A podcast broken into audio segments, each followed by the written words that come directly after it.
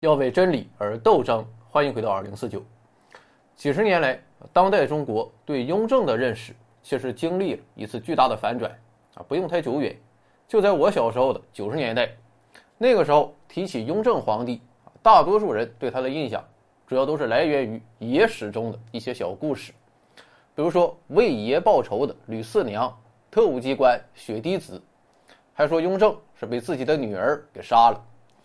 当然，最出名的野史当属雍正。谋夺皇位，康熙本来写的是传位十四子，然后雍正给加了一笔，改成了传位于四子。总而言之，那个时候的雍正在清朝皇帝中的存在感并不强，毕竟他的爸爸和他的儿子啊都太他妈能干了，爷孙俩加在一起一共干了一百二十一年皇帝，至于雍正只有短短的十三年，基本可以忽略不计，以至于长久以来。我们都称康乾盛世，中间的雍正只起一个过渡的作用，可有可无了。但是从一九九九年开始，雍正的民间形象开始发生转变，原因就在于当年热播的《雍正王朝》。而在最近十几年，雍正算是彻底火了，从《甄嬛传》到《步步惊心》，从《宫锁心玉》到《宫锁珠帘》，雍正啊累毁了，不仅在后宫。累个够呛，在前朝，雍正更是呕心沥血。一大批历史学家天天研究雍正朱批谕旨，然后就数他一共写了多少个字儿，啊，最后发现雍正简直就是肉体打字机，平均每天要在各种奏折上写几千个字。还有人计算了一下，说雍正大约每天四点起床，十二点睡觉，吃喝拉撒都是在批折子。其殚精竭虑可想而知，啊，所以雍正应该不是被甄嬛给气死的，而是忙于国事，活活累死的。就这样一个饱满且勤政的好皇帝形象，在老百姓心中树立起来。那么雍正到底是一个怎样的皇帝？他的勤政是否让大清朝走上了一条更好的发展之路呢？这个问题值得探讨。关于雍正。继位大统啊，民间有一个故事叫九子夺嫡啊。这个故事的起因是康熙的太子被废，康熙的太子是他的二阿哥胤禛，这哥们很小的时候就被封为太子啊。康熙也非常重视培养这个太子。等到太子长大了啊，康熙就让太子来协助自己处理一些政务，但是很快问题就出现了，掌握了一定的权力之后。太子的野心就开始膨胀了，然后就通过结党这种方式啊，给自己找了一批支持者。现在我们会认为啊，这个太子太过着急，你就老老实实当你的太子，皇帝早晚都会死。你看人家查尔斯王子熬了七十年也没有怨言，这不也熬出头了吗？原因在于当时的太子有一个强大的对手，这就是皇长子胤禔。这个胤禔比太子大两岁啊，也是康熙得力的助手，所以也有一大批大臣支持胤禔，觊觎着太子宝座。啊，既然如此，为了保住太子之位，太子也只好见招拆招。整体上看，对于两个儿子的斗争，康熙还是支持太子的。康熙二十七年，大臣纳兰明珠被罢免，这个明珠正是皇长子集团的代表人物。这就是康熙直接帮太子打击了竞争对手，但是康熙一出手，两个皇子之间的平衡就被打破了，啊，这下妥了，太子集团啊，感觉哥们儿我啊又行了，以后啊再也没有对手了，那不妨提前感受一下当皇帝的感觉。当时太子党的首脑是大臣索额图，他是太子的老爷的弟弟啊，应该是叫舒老爷。索额图帮太子制定了很多制度，让太子享受的待遇直追康熙皇帝。这就相当愚蠢了。康熙不允许别人挑战太子，显然更不允许别人挑战自己。于是，在康熙四十二年，索额图被圈禁起来，几个月之后被赐死，同时太子也被废黜。虽然在康熙四十八年啊，太子又被复立，但父子之间的裂痕已经出现。所以到了康熙五十一年，太子还是被彻底的废黜了。在太子第一次被废的时候，康熙开了一次大会，要求文武百官推荐新的太子人选。当时威望最高的是皇八子胤祀和皇十四子胤禔。啊，这个老十四和他大哥的名字发音一样，不过写法不一样。啊，皇家起个名字都费老劲。最后经过投票，皇八子胤祀脱颖而出。不过康熙啊，并没有把他立为新的太子。因为看到这么多人支持，康熙当然就慌了啊！这哥们儿要是成了太子，新的朋党不就出现了吗？于是康熙反倒是对胤祀越来越疏远。妥了啊，老大、老二、老八全都凉了之后，老四胤禛的机会就来了。其实胤禛他也结党，比如说把自己的门人年羹尧等都安排在重要的岗位，但是这哥们儿城府极深。而且非常善于揣摩康熙的心思，比如说在表面上和各个兄弟的关系处理的都非常好，啊，这就让康熙对这个儿子越来越赏识。另一方面，在处理政务上，胤禛比较倾向法家思想，讲究严刑峻法，提倡威权管理，做事情也比较务实，这让康熙很是满意，因为在康熙晚年，朝野内外腐败丛生。再加上朝廷上下因为争夺皇位牵扯了很多精力啊，所以国力日渐衰落。这个时候的康熙啊，特别希望自己的继承人是一个铁腕人物。他曾告诉大臣，说自己会选一个坚固可托的人。啊，什么是坚固可托？就是性格刚毅，能托付大事的人。于是，在康熙的最后几年里，许多重大事务都是由胤禛代办。所以，现在史学界也认为。雍正应该是合法继位的。雍正继位之后，马上就做出了一项重大改革，啊，有些东西能改就改，为什么不能改呢？祖宗不祖法吗？雍正认为啊，之所以会出现九子夺嫡的现象啊，就是因为有太子这个东西存在，那我就给改了。于是雍正就设立了秘密建储制度，啊，也就是说继承人。我已经钦定好了，而且也写好了诏书，找个地方藏了起来。除了我，谁也不能打开。只有等我死了，你们才会知道下一任皇帝是谁。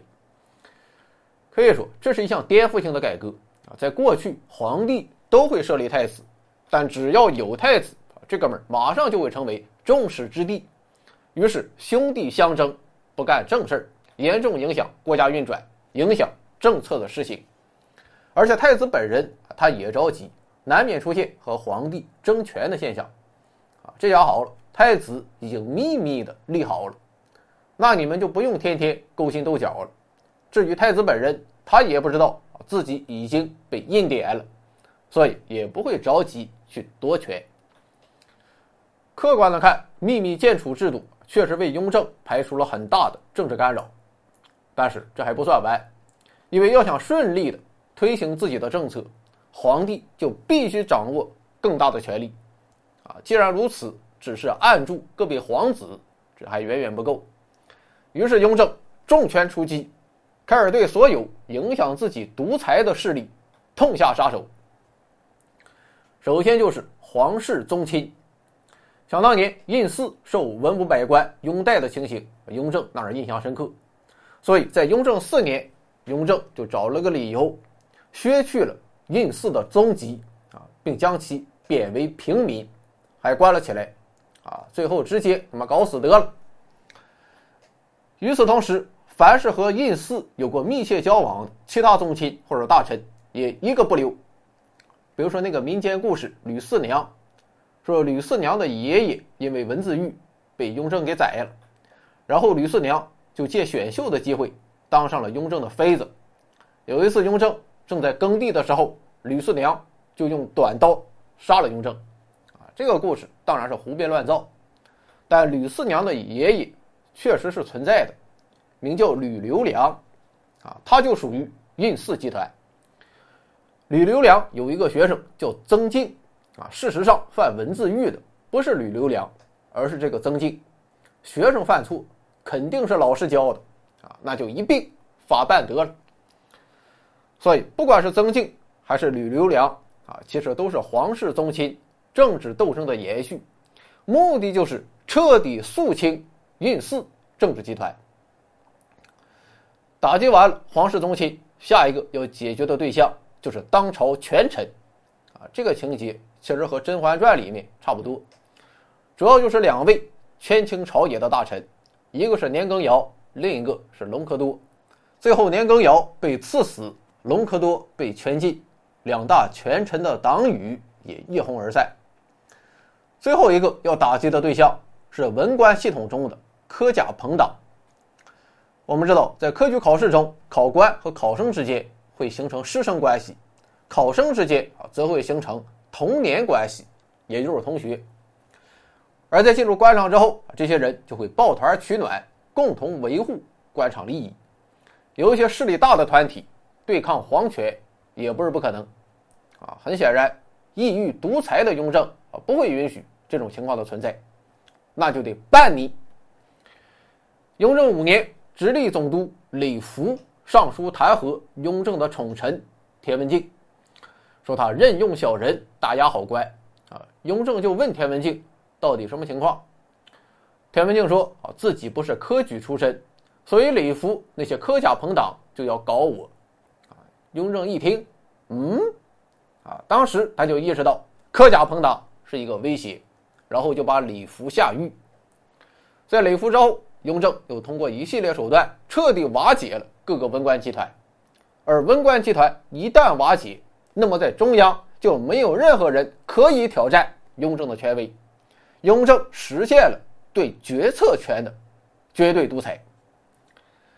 好了啊，没有人敢制衡自己了，雍正就要干一点对老百姓好的事情了啊，力争成为千古一帝。不过说到底啊，雍正不是超人。要想推行这些民生政策，还需要庞大的官僚系统。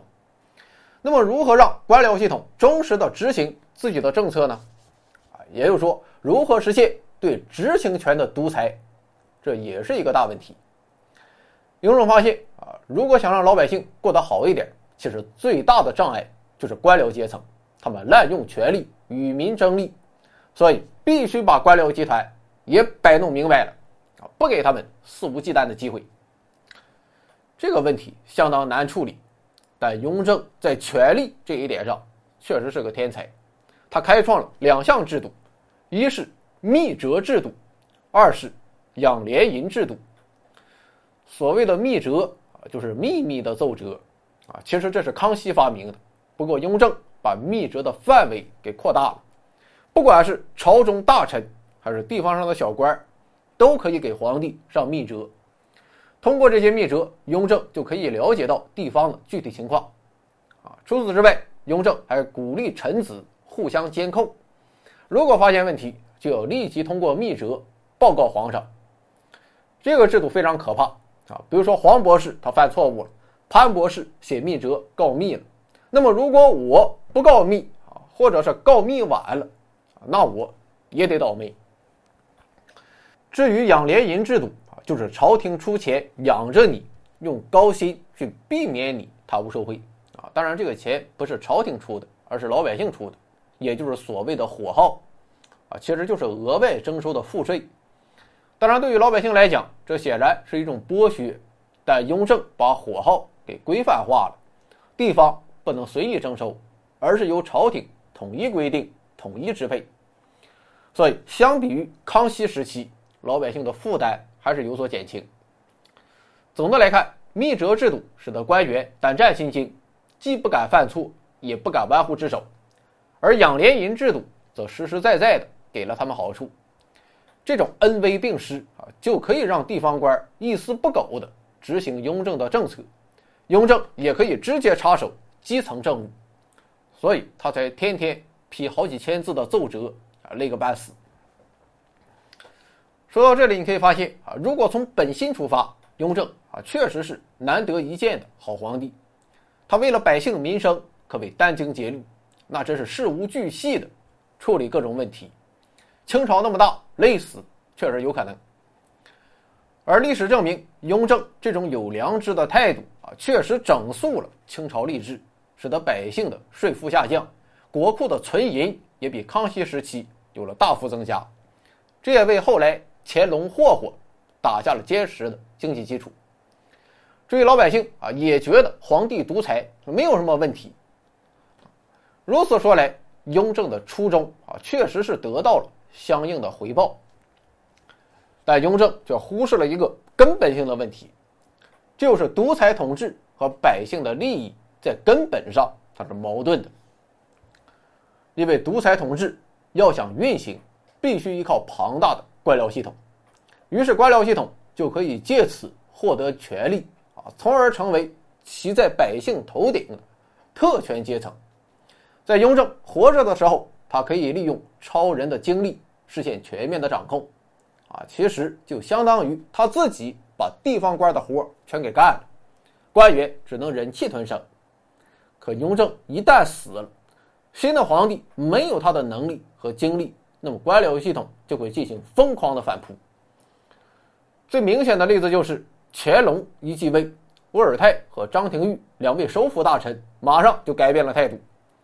沃尔泰提出，先帝对官员的私欲打压的太猛了，这会导致官僚阶层和朝廷离心离德，啊，所以必须在一定程度上满足官员的私欲。而张廷玉则提出，对官员的监控不符合传统的儒家政治传统，委任官员之后啊，就让他们各自负责。不要横加干预。于是，从乾隆时代开始，朝廷和官僚阶层进行了妥协，在一定程度上默许他们谋求私利，结果就导致清朝的腐败和官商勾结现象越来越严重。所以，我们可以说，雍正短暂的胜利，到最后还是由老百姓来买单。更要命的是，雍正的思路虽然被抛弃了。但他创建的很多制度却被完整的保留下来，比如说秘密建储、养廉银、军机处，这些都使得皇权得到了前所未有的加强。也就是说，在雍正之后，他所有的善意啊，随着他一起消失了，但专制的恶却并没有消失，反倒是发扬光大，造成了此后政府对百姓变本加厉的剥削，也埋下了清朝。覆灭的伏笔。其实早在明末清初，我国已经出现了民主的萌芽。当时黄宗羲就提出，皇权专制是在敲剥天下之骨髓，是榨取百姓利益的制度。如果这种思想得以发展，在康熙晚期官场腐败已经十分严重的情况下，政治革命提前到来也不是不可能。然后再跟上世界的脚步啊，咱也搞一个。工业革命，但雍正却以超人的状态止住了这个趋势，并以所谓的好皇帝形象以及他推行的一系列惠民政策，让老百姓误以为靠着专制制度的自我调节，国家也可以解决问题。但回过头去看，独裁专制本质上的落后啊，不会因为一个皇帝有善意而改变。雍正创造的一时的繁荣啊。不过是给专制社会续了命，用长痛取代了短痛，延缓了社会进步的进程。近代中国内忧外患这个双重悲剧，便是明证。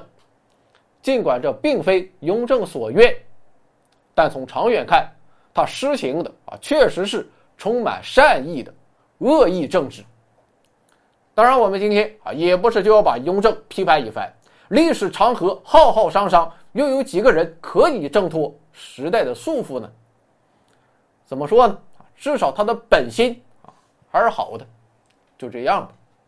一心要江山图纸吹青史，